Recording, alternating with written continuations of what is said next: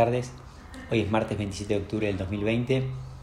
Volvemos a abrir las puertas de Ox Valley, esta vez no para tratar algo específicamente de finanzas internacionales, macroeconomía o mercados globales, sino para lo que creemos puede ser uno de los eventos que más puede influir en los mercados en los próximos años, siendo, como dice el doctor de Pablo, que la economía es aquello que transcurre en un marco político determinado. Estamos aquí con Lola Suárez, eh, nuestra analista internacional, Foreign Affairs. Eh, Lola, ¿quién gana las elecciones de Estados Unidos? Bueno, qué pregunta. Em, ¿Quién gana las elecciones? No te lo puedo decir con certeza, te puedo decir lo que, lo que nos dan la mayoría de las predicciones y tendencias. Hoy da que Biden tiene 94% de chances de ganar y Trump tiene 6% de chances de ganar.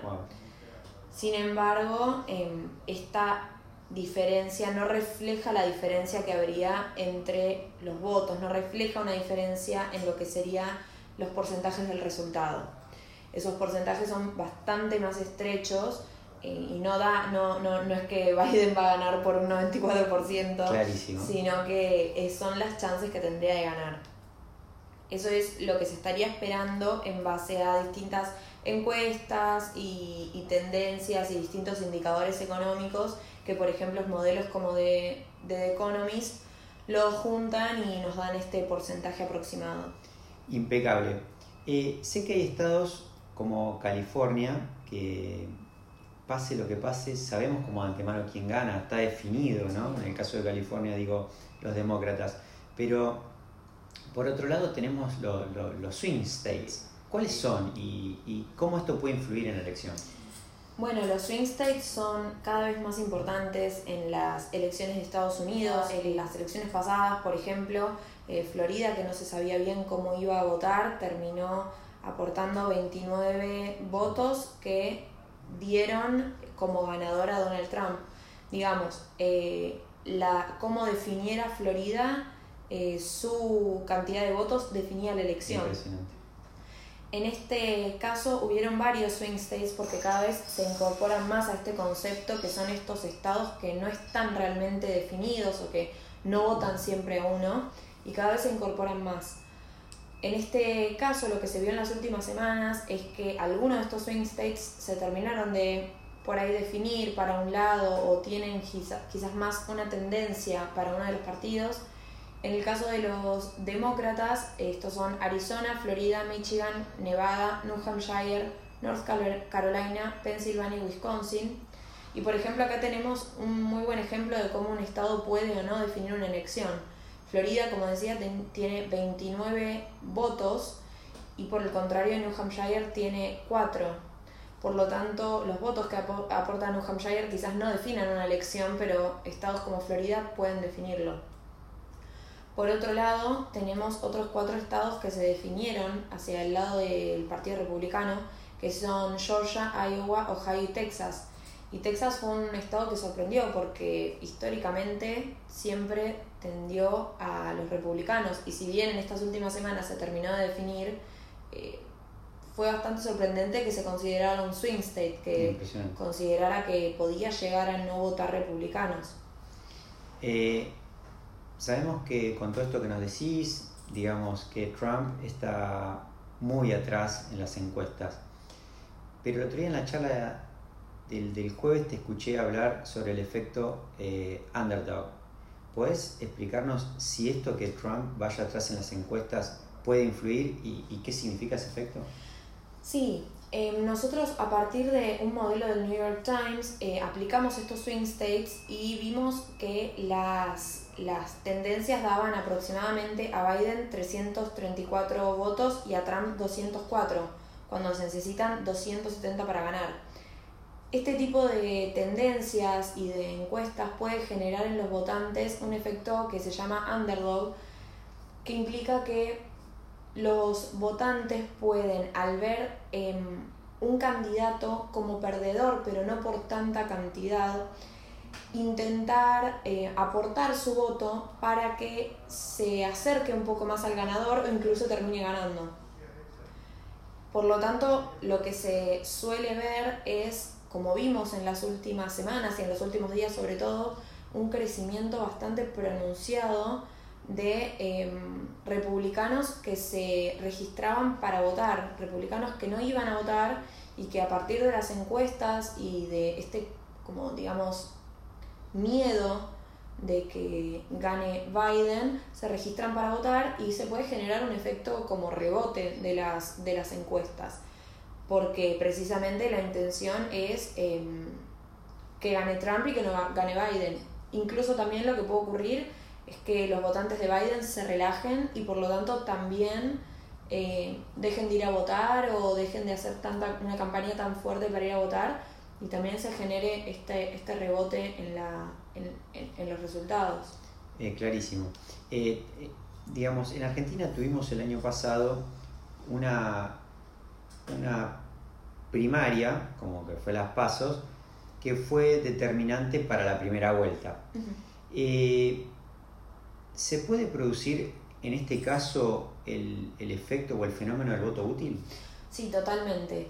Hay, hay, muchas probabilidades de que personas que iban a votar a un tercer partido, como ser el Tea Party, terminen eh, votando quizás a Trump para acercarlo mucho más a estos porcentajes que necesitan y proporcionarle más votos. No estarían votando exactamente siendo fieles a sus ideales, pero están votando lo que creen que sería lo mejor entre las dos opciones que son obvias entre quienes se va a debatir la elección, digamos. Quieren hacer de su voto algo útil, no, no que sea un voto desperdiciado. Bien, digamos, con esto me queda muy claro hacia dónde va o hacia dónde puede ir la elección, pero por otro lado, digo, ahora entrando a ¿Qué pasa si gana uno u otro candidato? Nos podemos imaginar de alguna manera qué pasa si gana Trump, imaginamos una continuidad en sus políticas. Ahora, ¿qué pasa si gana Biden? ¿Qué podemos esperar de Biden? Sí, sí, como dijiste de Donald Trump, lo que se espera es continuidad de políticas, em, eh, endurecer quizás algunas de sus políticas inmigratorias, em, pero sí, en su mayoría sería continuar con su línea que ya conocemos y conocimos estos últimos cuatro años. Eh, sin embargo, Joe Biden eh, tiene bastantes propuestas que son innovadoras en respecto a estos últimos cuatro años, ¿no? Como irrumpen con estos últimos cuatro años y que están en, en, en acuerdo con una agenda demócrata que se viene gestando hace mucho tiempo. Sin embargo, Joe Biden es quizás de los demócratas más moderados, por lo tanto no es una agenda tan radical, pero tiene unos puntos muy importantes para ellos.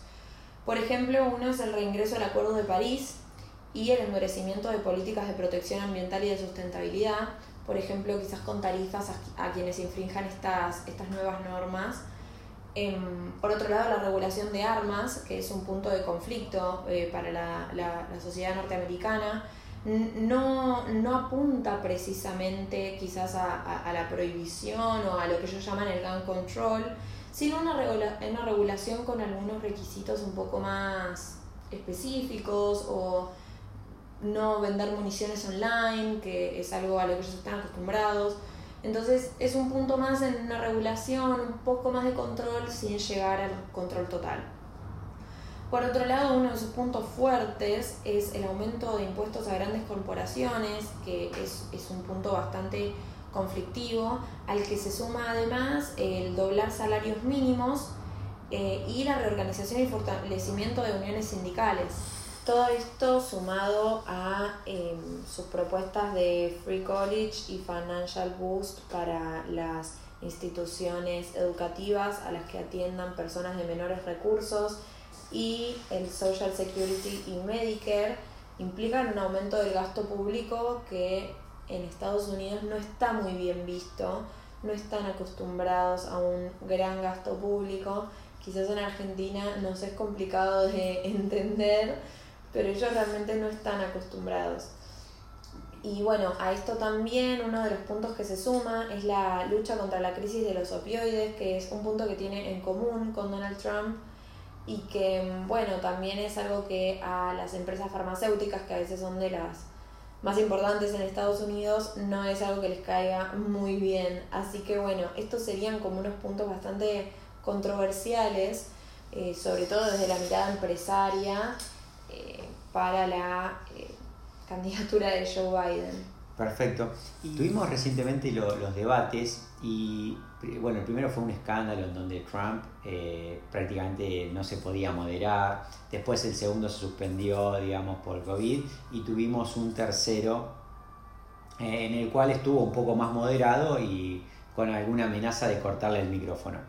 Sin embargo, en, en el medio, digo, surgió lo del hijo de Biden Digo, ¿puedes contarnos un poco esto y si crees que puede influir o no en la elección?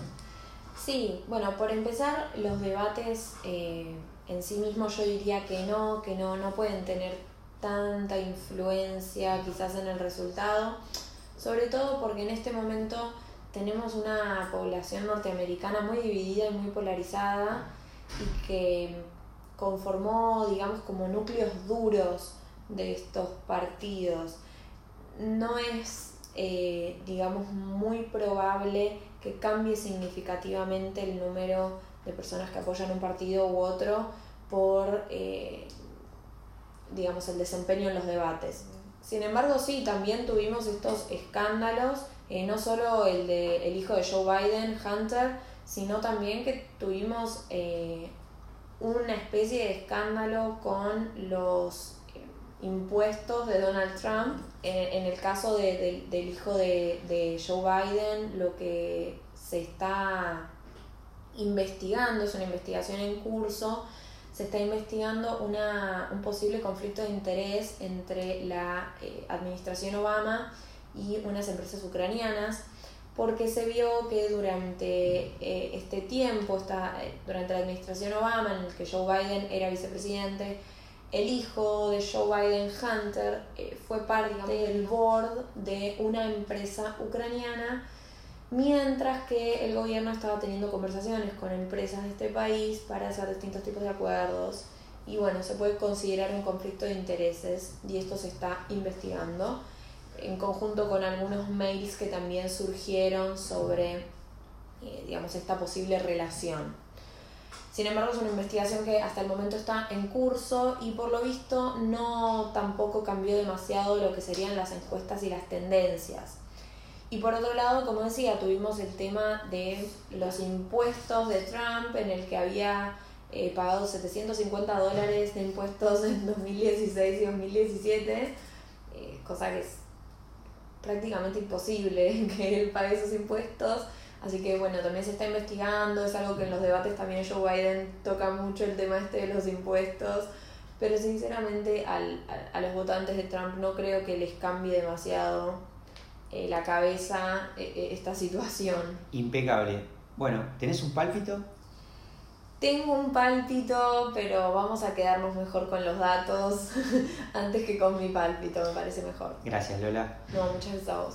Bueno, eh, gracias por estar acá en Ox Valley, el lugar donde tus finanzas evolucionan.